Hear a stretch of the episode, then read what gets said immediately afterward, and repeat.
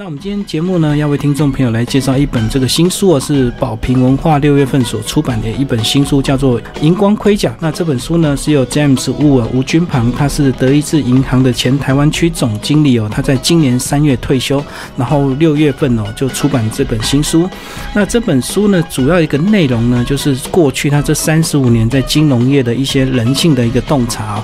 那这本书读起来哦，其实算是蛮轻松的，因为里面呢，其实很少一些金融。的一些数字或者是统计这方面，反而是过去我们的这个 James 啊，他跟很多这个跨国的一些呃同事，等于是一个交手的一个过程哦。然后他就发现说，其实一切的问题呢，都是出自于人性，就是要对一个人性的一个透彻了解之后呢，其实很多合作的一个问题都能够解决。那我们今天非常高兴，就邀请到 James 亲自来到我们的节目现场，为为听众朋友介绍他这本新书。嗨，James 好。哎，主持人好。空中的听友们，大家好。好，那 James 一开始是帮我们介绍一下，呃，你在今年三月退休，那为什么会想要这个集结你这三十五年的一个金融的经验来出这本书？就是主持人这个问题问得很好，嗯，那么我觉得在职场上三十五年，这个时间过得非常的快。那么我今年退休之后呢，我就一直很想要，能不能再把我自己过去三十五年的经历，能够把它做一个完整的这个记录，在。十年以前，我曾经出过了一篇小说，叫做《金钱游戏》，也是把我在职场上看到的很多事情，用故事的方式把它叙述出来。那么十年之后呢，我退休之后，我就还有很多的这个人生的经验跟故事。那么我就觉得把它记录下来，因为现在的工具是非常完善的，所以我用了一个新的。iPad Pro 加上一个 Apple Pencil 就可以随时随地的可以来记录一些我以前职场上的经验。那么我个人是一个非常热衷于阅读的人，那我就发觉呢，其实以小说或者说故事的方式来叙述一个事情会比较吸引读者。嗯嗯，所以我这一次呢就决定呃用这个十五篇，但是中间有一篇比较长，拆成变总共十六篇，大概有二十个人物。在我过去三十五年的经验中，各国的人我交手到的。那写这个目的主要是因为我跟我的两个女儿啊讨论的时候，那我的大女儿现在是一个台湾现在很很流行的所谓的精酿手作啤酒的一个，她是一个主管啊，行销的主管。那我有一天就问她说：“你们怎么卖啤酒？”那她就说呢：“其实一个好的啤酒，我们平常在超商买到一个啤酒，开关就喝了。”他说：“真正好的啤酒要一个很认真的酿酒师，早上五点钟就要起床，嗯嗯，去制作酿酒发酵，要很认真。那我也去看过他们的酿酒厂，基本上就像一个像一个生化的实验室，它有很很精确的发酵，然后酿制的过程、温度、时间。所以你要全新的有这个想法，要去酿制一个很好的精致的啤酒。”再过来就行销的人员要推销，让人家知道说啤酒不是大口大口的喝，而是可以慢慢的细细的品尝，这变成这个趋势。最后呢，就是要有很多的人员愿意把啤酒当成啤酒迷，他不是说当成一般的饮料，而是细细的品尝。要这些人结合在一起，才能推动一个精酿啤酒的业务。到最后是人，人才去把不同的啤酒介绍给不同的饮者。我的小女儿呢，现在是教育之章师，她专门就是辅导。青少年在初中升高中、高中升大学，在国内就业还是国外就学，怎么样去申请学校？他按照每个学生的性向。事实上呢，他做这个工作，他就告诉我说，其实要灌输孩子学习的过程，灌输家长是培养孩子一个好的教育环境，让他有一个恢宏的人文气质，而不是追求一纸名校的文凭，也是在人。教育的最后也是在人。所以我两个女儿，一个是做。精酿啤酒，一个是做教育智商，最后都是回到人本，所以他们就问我说：“哎，爸爸，你已经三十五年都做金融，你在三十五年的职场生涯里面是面对冰冷的数字，还是面对人？”所以我就开始回想，我觉得其实大部分的人看到金融、财务、银行都觉得是冰冷的数字。嗯嗯。事实上呢，在冰冷数字最后还是人性，因为我想听众很多现在空中的听众朋友里面。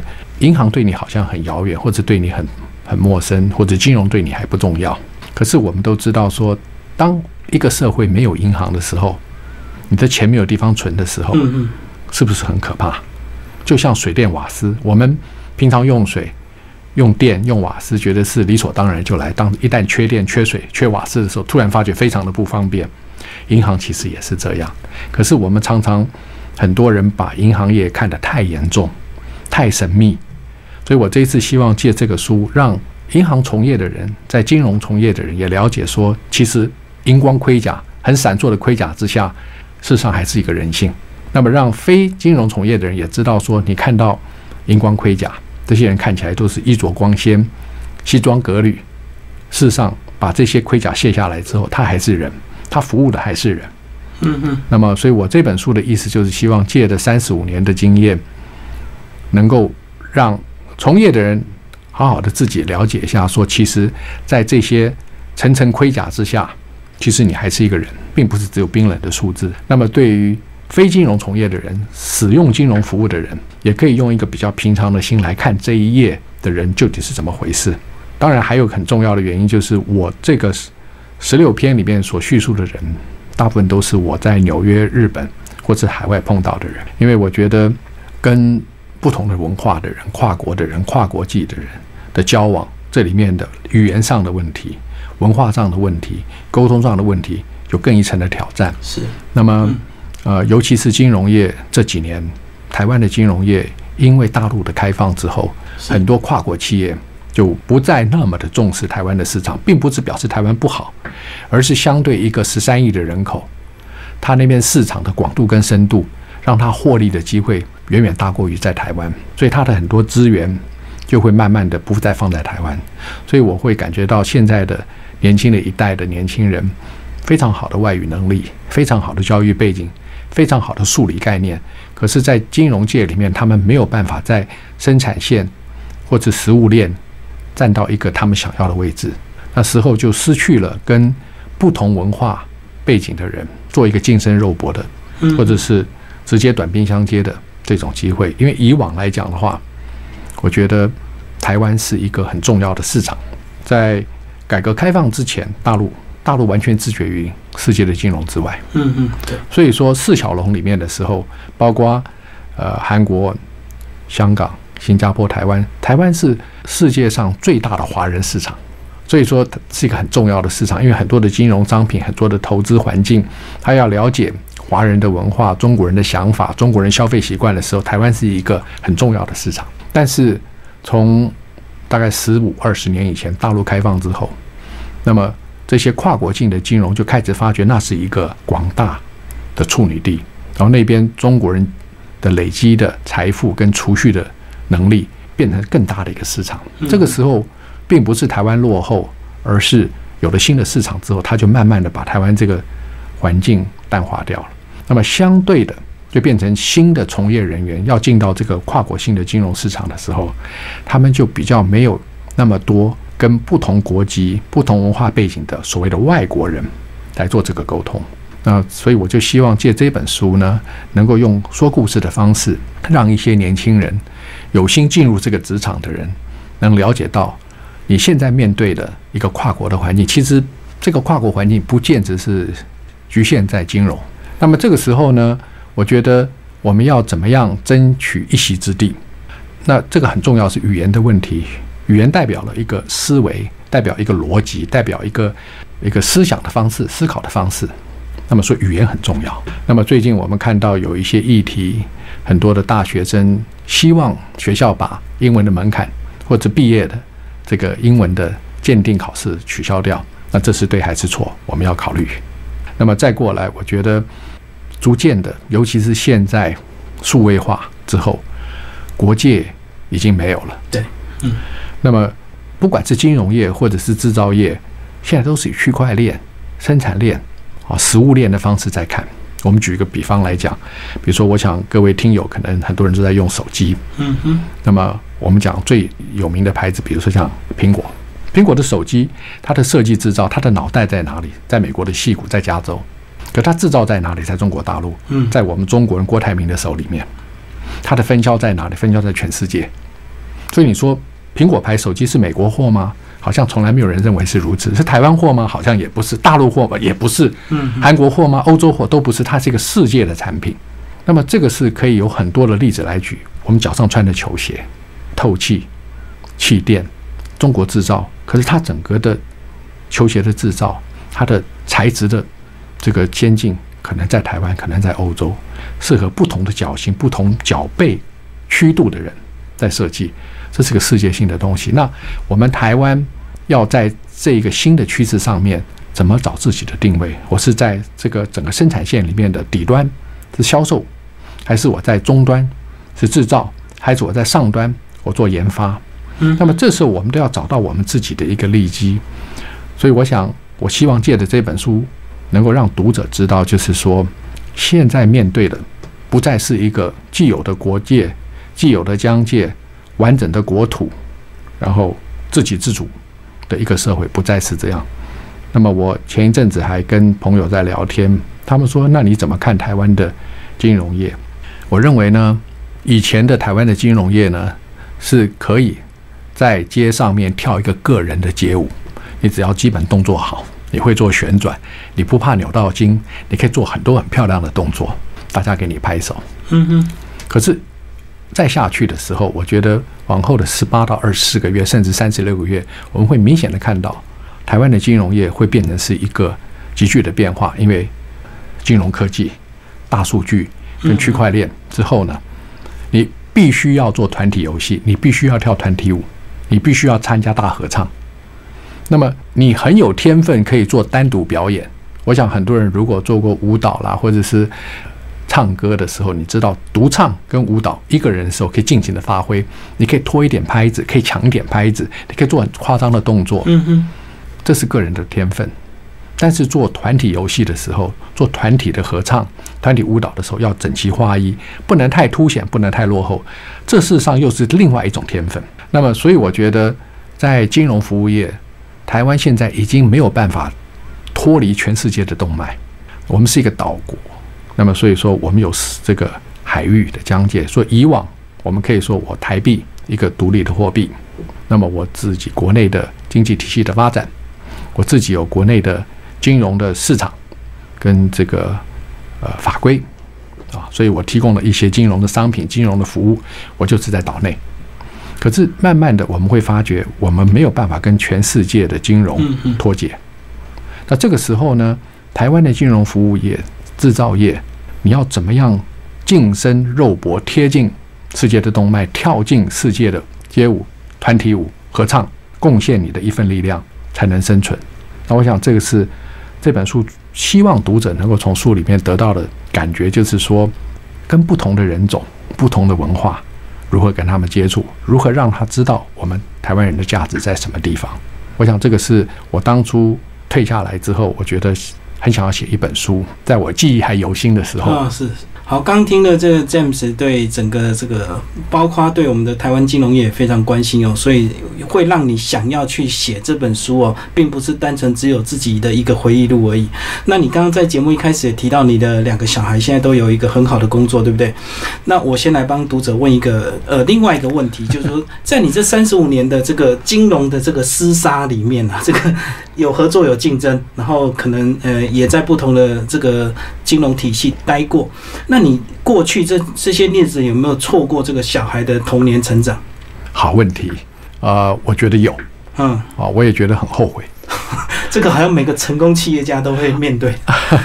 呃，我觉得当这个，我想我不晓得现在听友，嗯，里面是不是青少年，还是少年，还是成年，还是已经为人父母了？那我想，但是我下面下面想要这个分享的一句话就是呢，我觉得。我的经验里面，小孩子的成长是非常快的，是。瞬眼之间呢，他就不再需要父母，就独立了，他就独立了，没错，他就希望父母少来管我，嗯。嗯。啊，那在这种情况之下，我会觉得做为人父母的会以前会就是小孩子还小的时候，总觉得赶快把他拉拔长大，不要来烦我，是。吵死了。然后带他去玩什么东西？我记得我的女儿常说：“再来一遍，我们再玩一次。”我就觉得哎呀，烦死了。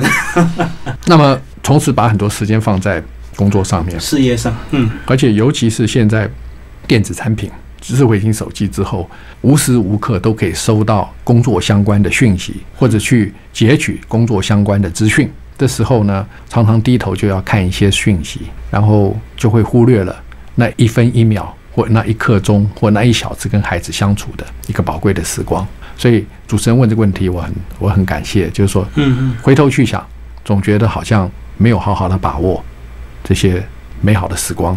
那么，但是从另外一个角度来看呢，就是小孩子有他小孩子成长的这个环境，其实父母亲太过于接近，或者是太过于粘贴，事实上也不见是太好的事情。所以，怎么样去找一个平衡点？可能我想这个就是没有一个定律跟准则，因为孩子的个性、独立性跟父母亲的时间，所以我觉得，即便到今天我已经退休，我的小孩都长大了，我仍然觉得子女跟父母亲之间的相处是一个永恒终身的学习。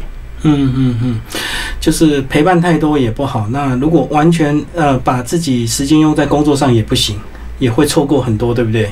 所以这个，而且加上我们这几年，你这样三十五年，从过去可能电脑没有那么盛行，一直到现在，可能随时已经上班跟下班的时间已经没有界限了，对不对？随时都在处理，而且金融业可能就瞬息万变。是，包括国外的一个什么恐怖攻击，马上就会影响到我们的股汇市这样子。没错，没错。包括你在里面这个章节也有提到，哎，曾经在九一一的时候，你也面临到一个问题，就是你们新基金要销售，然后到底要不要卖，还是延后推出？对，对，然后是不是就来帮我们介绍这一段好不好？为什么在美国的九一一会影响我们在台湾的地区的新基金的发行？啊，这个你提到这一段也是我在这故事里面有提到的一段啊，就是因为这个对我来讲是刻骨铭心的一个记忆。嗯我记得九一一发生的当天，哈，是美国大概纽约时间早上九点钟的时候，那台湾的时间也是八九点的时候，那是晚上的时候，我正好在外面运动，这时候我就我的太太就打个电话说，哎。这个纽约好像世贸大楼有一架飞机撞上去了。那我在纽约工作了很多年，嗯哼，那么纽约的曼哈顿呢，旁边一条是哈德哈德逊河，一条是这个 West River 啊。那因为哈德逊岛是一个岛，所以两边都有河流流过去。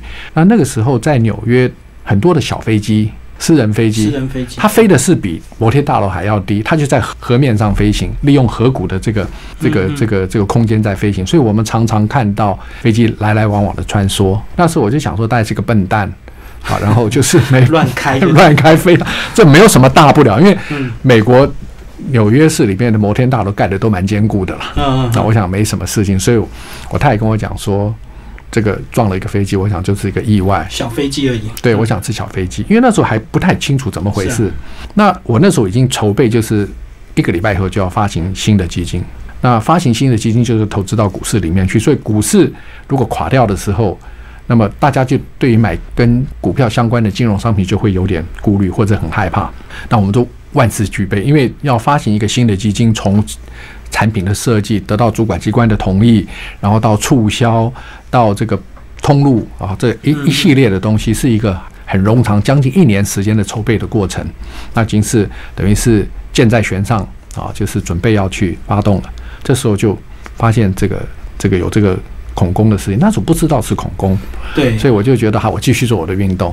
就大概过了十分钟之后，我又接到电话说，好像第二架飞机也撞上去了。嗯那这时候就有点奇怪，说有这么巧吗？这个几率有这么大吗？会同时在同一天，在几十分钟之内，会有两架飞机撞到那个那个世贸大楼上面去？那这时候就看到影片出来，就是冒浓烟了，就就发觉说是不对劲，而且发觉是大的飞机，是七四七撞上去，那显然就是一个恐怖攻击。那么当然后来就确定是恐怖攻击之后，那我剩下一个礼拜时间要决定说要不要如期来开开幕这个新的基金。那我刚才也跟主持人讨论过，就是说在筹备的过过程中，将近一年的时间投注的人力、物力、时间是很长大的。那么在这个时候，如果说我们缓缓一阵子，也是一个好的办法，或是如期去目，那要在这里边做一个选择。所以说，在一个地球的另外一端发生一个恐攻的时候，就会影响到台湾一个新的基金。所以，就像您刚才提到的，这个地球是地球村是连在一起的，嗯任何一个地方的风吹草动会影响到另外一个角落的一个人的，或者一个商品或者一个公司的生存。嗯，而且里面呢也开始就带入这个主角，对不对？这个主角就是围棋，嗯，他也是鼓励你危机入市这样子。对这个东西，其实后来我就我就赶快去做一些功课。那么，其实，在里边就跟我这个里面另外一篇就是大隐于银行的建筑师的这个建筑师，对我就有一个很重要的启示。他就告诉我，他说，我就打电话问他说：“哎呀，这个世贸大楼哈被恐攻掉之后，这个意义？”他就轻描淡写说：“他说这没有什么。”我说：“怎么会这样这么大的事情？”他说：“世贸大楼多少年了？嗯，这是一个老的大楼，对对，早就要拆掉了。”然后他就跟我讲了一个很重要的概念，他说。盖世贸大楼的时候还没有七四七，所以那时候没有那么大的飞机满载油料撞上去。那个他说世贸大楼之所以会烧垮，是因为七四七从波士顿跟华盛顿起飞之后要飞到西岸，所以是满载油料。它撞到大楼去，那个油渗到里面去，把它烧融掉了。嗯，之前如果没有七四七这种飞机的时候，撞到世贸大楼是不会把它烧垮的。对，他说第一个这个楼太老。而我在纽约工作的时候呢，我也常常跑到世贸大楼里面去。那栋楼后来基本上是给二三流第三世界国家的贸易公司在里面，大部分的公司已经迁出了，就设备已经老旧了。没有错，它的设备老旧，它的管线老旧，它的能拉入光纤的这个空间都没有了，所以并不是一个很摩登的楼。所以这个撞上去之后，其实对美国的金融是没有影响的，因为。当时的交易的系统早就已经很多份备援在外面。其实世贸大楼只是象征性的东西，它已经没有实质上的任何的重要性。那么，所以当时我们觉得说，其实股市马上会恢复的，没有造成任何的。这我觉得世贸大楼被攻击是象征性的，在美国的本土发动了一个很成功的恐怖攻击。嗯，但是对美国的国本、对世界的经济，事实上是没有太大的这个冲击的。所以股市很快就恢复。所以。我那档基金后来是如期的去，结果那个基金在往后的五年之内都是第一名，因为我说最低点进去，最低点入场，而且 而且在这个恐怖攻击好像反应就是大概一两个礼拜左右，对不对？没有错，跟过去这个金融风暴是完全不一样，包括这个 SARS 那种那时候才是真正的恐惧，没有错，对对对。其实你这这本书的很多标题都非常耸动，对不对？都会让我们很想这个读下去。包括这个，我们就先来介绍一些一些比较精彩的，包括第一篇《恶棍金童 》，这个纽约的 BJ，啊这个好像谈笑用兵，决胜千里这样的一个，对不对？没错。嗯，我想我这一篇叙述的这个人物呢，就叫做 B.J.，这是一个真真实实存在的人物，他是我的老板。我在纽约的时候，那么在这个书里面呢，我有特别介绍他，就像美国香烟广告出来的牛仔，他真的就长成这个样子。好像当然，现在因为我们已经开始都是反烟的情况，所以很多香烟的广告不在。但是如果听友有兴趣，可以查查看或找找看。以前这个香烟广告的牛仔都长得很帅劲，然后很很络腮胡，然后牛仔裤，对，然后很酷很酷的样子，有点络腮胡，然后 啊长得很就是饱经风霜，然后又有这种悲悯的个性的这种人哈。那么他就是长成这样，然后一百九十公分，所以说在华尔街金融的这个服务里面，并不是每一个人都是所谓的白面书生，也有这种长得很粗犷，然后很豪迈的这种人。为什么叫他这个？我用这篇来用是说恶棍金童，就是说，其实他有些行径跟恶棍一样。嗯，我在里面有叙述一些东西，可是他又是金童，就是他可以达到上级或董事会或银行对他要求的一些获利，达到预算控制费用啊。我觉得这个是，所以我们在各行各业都有一些人，就从不同的面相，你会看到一些人，他的行径是非常恶劣，他为了达到目的不择手段。可是有的时候呢，他又在某些面上呢，它是一个非常符合公司利益。我想我们在生活里面不也都是如此吗？我们有求学中间有碰到老师，有的时候某些人老师有些学生认为他非常严格、非常不合理、很残酷。可是同样的，这个老师有的学生认为他非常的仁慈、非常的有开开创性、有启发性。所以我觉得每一个人的面相，我这一篇的故事就是要告诉读者，在金融服务业里面。也有这种人，就是看起来像这个恶棍，可是他又是一个精通，所以他是一个角色的两面。嗯，就是他有时候为了符合这个公司的获利要求，他就一定要有一些手段。那这些手段，也许在我们正常人看起来会觉得怎么这么不合理，或者不，甚至可能游走于法律边缘。可是，可是在这个公司确实就是也是需要这样的一个人，对不对？对，而且金融业更强调这个获利为上。没错，但是这个人我在这里边有我。我没有写到故事里面去，像这个《恶棍金童》里面的 B.J.，我亲身观察到他是一个这么就是受银行器重，而且是权高位重，而且是一言九鼎的一个金融家。那么有一次，我们的团队里面有一个美国人，他的母亲从南方来到纽约看他。那因为美国南北战争之后呢，南方的人就是比较土一点，比较弱势一点，被人家看不起一点，经济也比较那个。哎，那他的他的母亲带了他的小侄子来到纽约市来看我这个同事，然后就到办公室来参观一下，到这个所谓华尔街的这个。摩天大楼来参观一个银行的办公室，那么他当然就是很热力、很热心的接待他的母亲，然后带他的侄子在我们办公室参观。这个时候就碰到了 BJ，然后他就说：“这是我老板。”嗯嗯。结果呢，BJ 就蹲下来对着小智说：“We are co-workers，我们是同事。”嗯，这点我看到，我觉得很很感动。就是说，这么一个饱经风霜，在华尔街这种。竞争的社会里面，他可以有一席之地。可是看到属下南部来的亲戚，他会说我们只是同事而已。就看到这种恶棍金童的这种双重个性的两面。好，那我想用这篇故事让读者知道，就是说，在华尔街的工作环境，那事实上在我们现实生活里面也会有。所以，我们是不是对很多人的观察，我们要稍微 open 一点、开放一点，然后呢，一体的两面来看。看到他的好，也看到他的不好；看到他的善，也看到他的一点邪恶。那么，事实上，我觉得能做到完全的善，完全不受人批评吗？可能也不见得是如此。我想这篇故事想传达的就是这个想法。因为如果完全不让人家批评，可能他这个人的个性就是比较懦弱，或者是比较没有办法呃扛一些重责大任，对不对？因为他可能想要大家都每一面都想要讨好他。对。嗯，所以主持人的想法很对。事实上，想要处处讨好人，到最后的结果是处处得罪人。是啊，尤其在金融业更是如此。好，那接下来还有一篇这个非常犀利，这个赛狗的哲学啊，几乎就反映我们人生的一个哲学。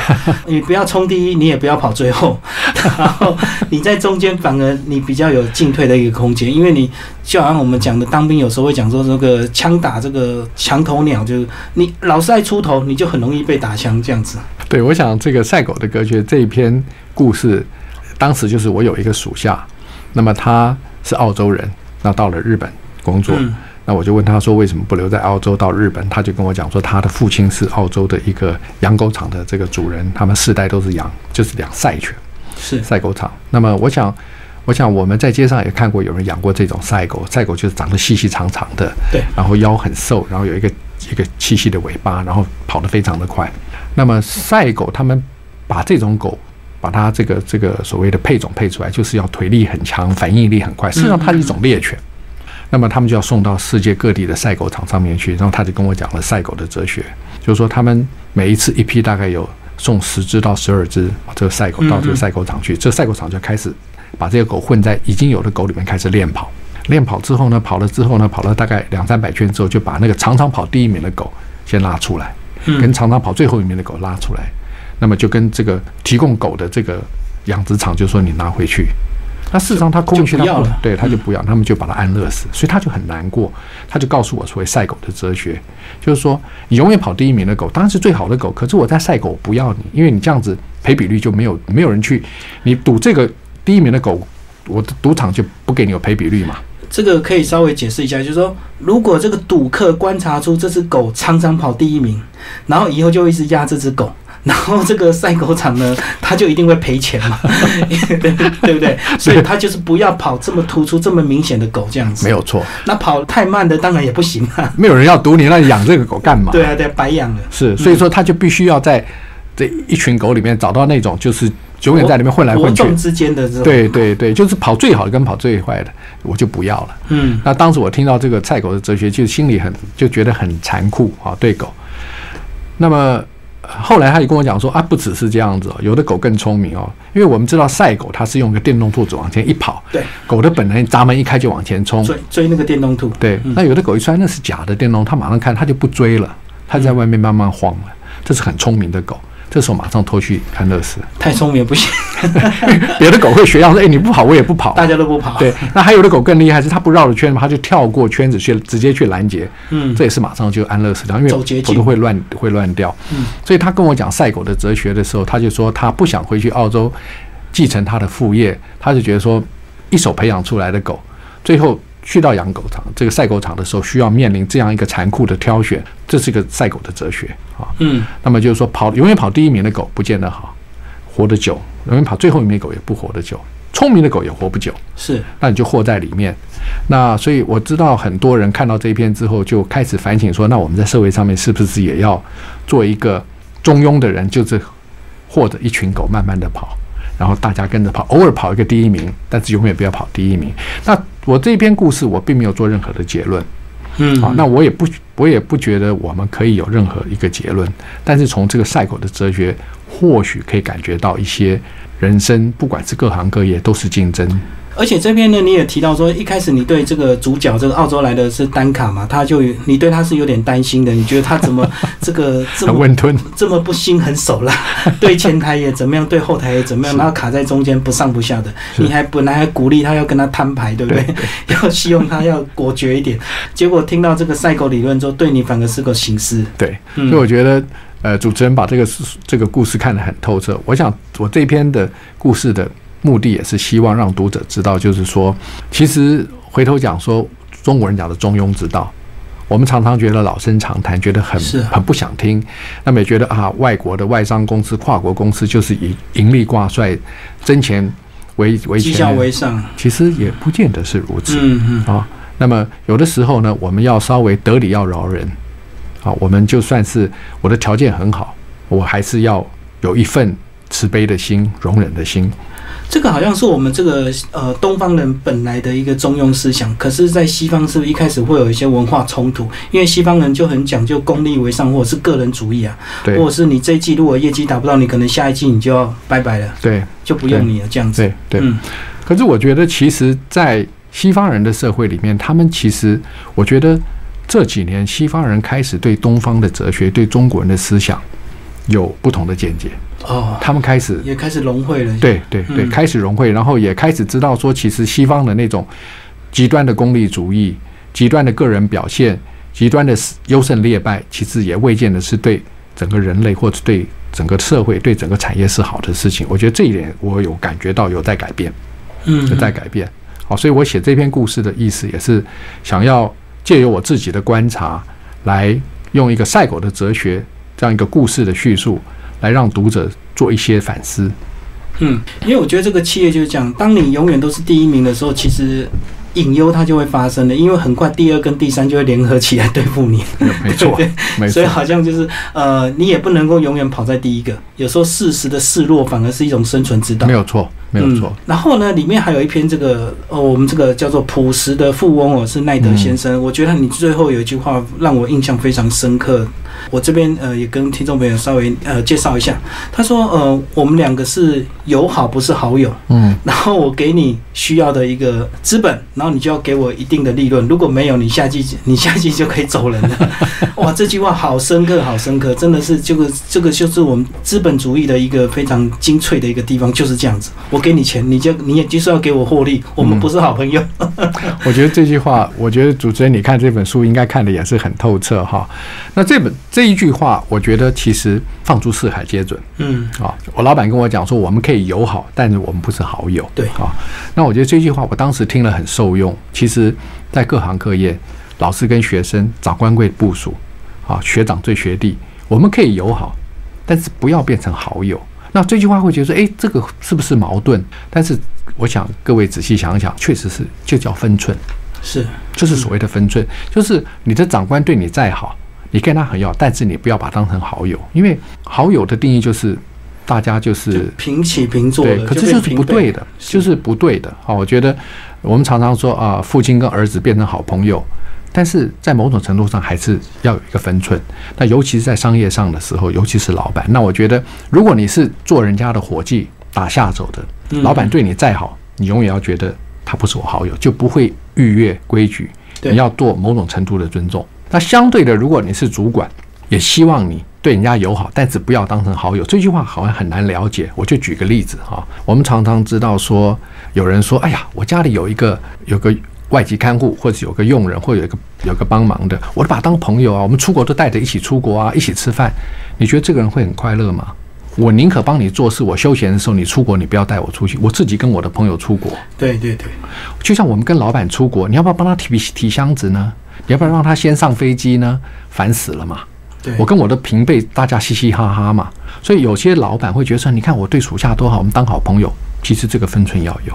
我觉得这个我当时写这篇故事也是我亲身经历到，我觉得他这么成功的一个富翁，但他讲的非常清楚，我们可以友好，但是不是好友。而且我觉得，真正的要从友好变成好友，是在你离开这个位置，或者是你退休之后，没有错。那个感情能够延续，才是真正的会变成好友，才会是好友嘛。对，那有时候是因为在位置上，或者是有些利益上，或者是有些上长官部署的一个关系，所以人家会对你有这样的一个善意，可是并不是真的。对，就是说你不要把善意变成是一种就是没有分寸。是，我想这样才能维持一个很好的一个关系。啊，我想这个是那么，当然最后他一句话说：“我给你资本做生意，你要帮我赚回来。”这也是天经地义的事情。我们常常很多人在职场上面会觉得老板跟我很好啊，我们是 buddy buddy 啊，那你就不把他的这个资本当回事，赔了钱你也觉得没有什么关系吗？我想将身处地来讲，我今天投资了，我雇佣你做我的经理人，我们俩很要好，你把我当朋友了，然后你就把我的钱赔掉了，那你还要当好朋友吗？事实上，我们都知道朋友。好朋友借了钱就不是好朋友，对对，不是也是如此。而且很多时候，老板的背后还有很多股东啊，还有董事会，所以老板也是有一定的压力的。没错，并不是说我自己的钱我就可以随便怎么样。没错。然后再来呢，我我觉得你这样子，呃，纽约也待过，日本也待过，那当然一开始就面临除了语言的问题，当然就是还有文化的问题，对不对？那你在日本好像也就比较受到一些冲击，对不对？因为日本人好像就很惊，很多事情不敢跟你讲开，不像纽。约可能会会比较直接，西方人这样子直接跟你谈是，然后甚至说有时候你要跟部署一对一，他们还不敢跟你一对一。我我觉得这好奇妙啊。嗯，我觉得日本哈，我觉得呃，我不晓得，因为我的年龄的时候，我今年六十岁了。那我记得我十岁的时候，就是五十年以前的时候啊，我受的教育，我想现在可能比较不一样一点。我们那时候受的教育就是抗日啊，我们有。这个什么长白山上啦，又是什么抗日啦，又是什么梅花，就是都觉得我们被日本欺负。那确实在历史上，日本是欺负了我们，所以我们对日本是一种很尖锐的一种感觉。可是我记得我小的时候，台湾对日本电影是有 quota 的限制，就一年能进口几部。嗯嗯。可是每次日本的芯片进口的时候是万人空巷，大家都要去看。那我的左右邻舍的老。老一辈啊，是讲日本话的，都很兴奋去看日本片。我也跟着去看，我也觉得蛮好看的。嗯，我那时候就觉得奇怪，说我们在电视上看到的连续剧，我们学校里教的东西是仇日的，是抗日的。对。可是我们民间对日本是这么的怀念，对日本的文化这么的认同，然后满街都是日本料理，我就觉得很很混淆，冲突啊，啊，很混淆。那讲这个话的目的就是说，虽然跟我们这么近。我觉得我至少个人对日本了解是很模糊的，嗯嗯，所以我当时到日本去工作的时候，我有受到很大的冲击，就是我对日本的文化，我们常常说日本跟我们同文同种，我在了解这句话是日本侵华的一个宣传词。日本跟我们既不同文也不同种，嗯，他的思维的方式，他的生活的模式，他的人与人之间的互动的方式跟中国人是不一样的，是，但是不表示我们要仇日。我觉得我们既不要媚日，也不要仇日，我们应该是用很正常的眼光去看这个国家。嗯嗯，这是我在日本工作以后的一个心得。我可以跟听友，也可以跟主持人分享一件事情。我们现在常常听到说“两百海里为经济区”这句话，听起来没有什么嘛，就是两百海里为经济，你知道吗？如果以两百海里为经济区，日本一下之间跳成世界第六大国，因为它的岛拉开两百海里之后，它是世界第六大国。就是以以它的岛的范围去圈，就会框成一大圈。它就是个世界大国啦。所以你说埃及比它大啊，一些内陆国家比它大没有用啊。经济海域一拉出来之后，日本变成世界第六大国。所以我觉得我们常常动不动会有些啊小日本，它并不小，嗯嗯，它很大。那这是我在日本工作之后，我就感觉到说，我们对日本一直都有一个所谓的仇日跟媚日中间，我们找不到一个平衡点。是。找不到一个平衡点。那我在里边工作的过程中间，我就慢慢的希望用我这里面的几篇关于日本的故事，来让大家知道怎么去看日本。那我觉得我的心情是，我们要用一个正常的，然后用一个很平常的心态去看它，既不要仇日，也不要媚日，我们就去看这个国家怎么回事。那我觉得这个国家是要花一点时间去了解它。嗯嗯，那我们如果不花时间认为啊，我就是仇日或我是媚日，我的长辈是日本教育，所以我觉得日本很好，都有失偏颇。那日本人有他美好的个性。我这里边有一篇叫《瑞士十年》，就介绍了一个日本人。日本有些人非常的好。那么我们曾经，我曾经跟日本人开过玩笑，我说：“那你们当初打我们中国人呐？啊，你们、你们、你们怎么会这样？”他说：“不要忘记大江健三郎、拒绝领天皇赏，他就是所有的小都是都是在反映日本对外的侵略，日本没有对自己战争的反省。日本有很多人当时的白色恐怖，只要反军国主义、反战的，他们也都是抓起来的。”所以他也受过一个很大的一个白色恐，不是所有的日本都要来打中国。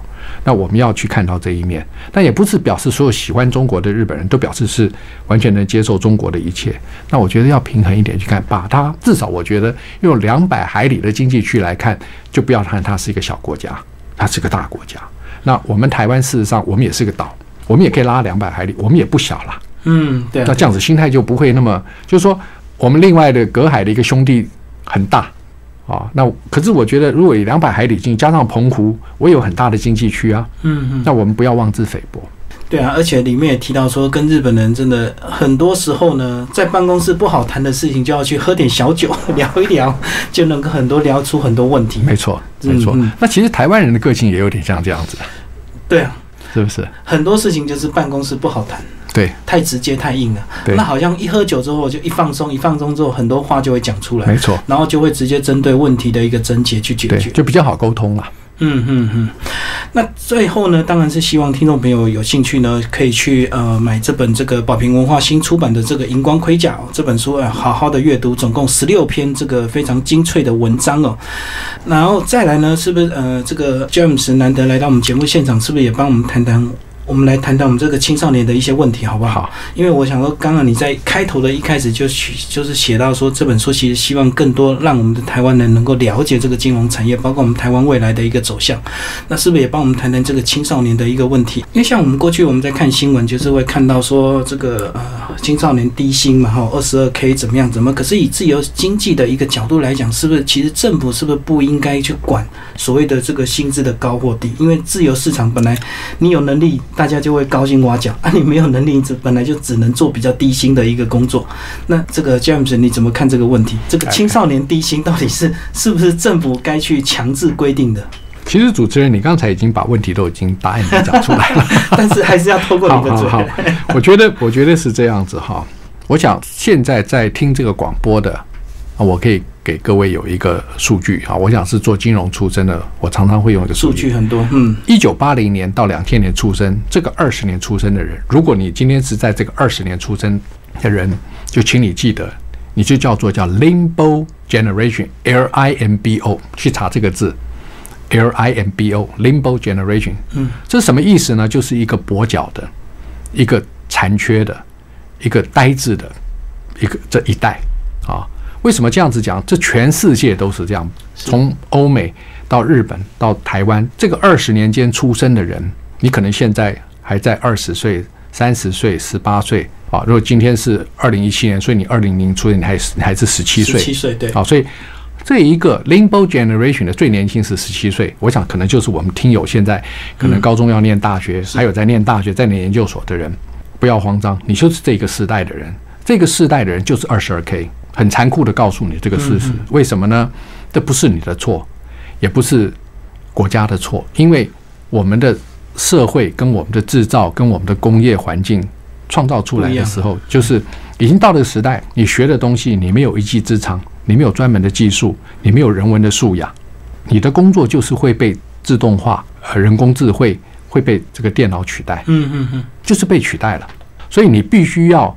给自己有一个恢宏的人文素养，然后你身怀一个绝技。这个绝技是什么？我可以比方讲说，我很会煮饭，我会煮菜。现在你如果你是一个 cooking 料理达人，你可以有一技之长。嗯嗯嗯。好，我我可能学的是历史，我可能学的是哲学，我可能学的是会计，我可能学的是电脑。那你就要看我的会计能做什么用，我的电脑能做什么用。但是我会修车，我会调不同原料的料理，我可以做很好的这个土耳其料理。嗯嗯，我开一个餐厅，这个世代已经失去了，这 limbo generation 已经失去了以往所谓的朝九晚五的工作。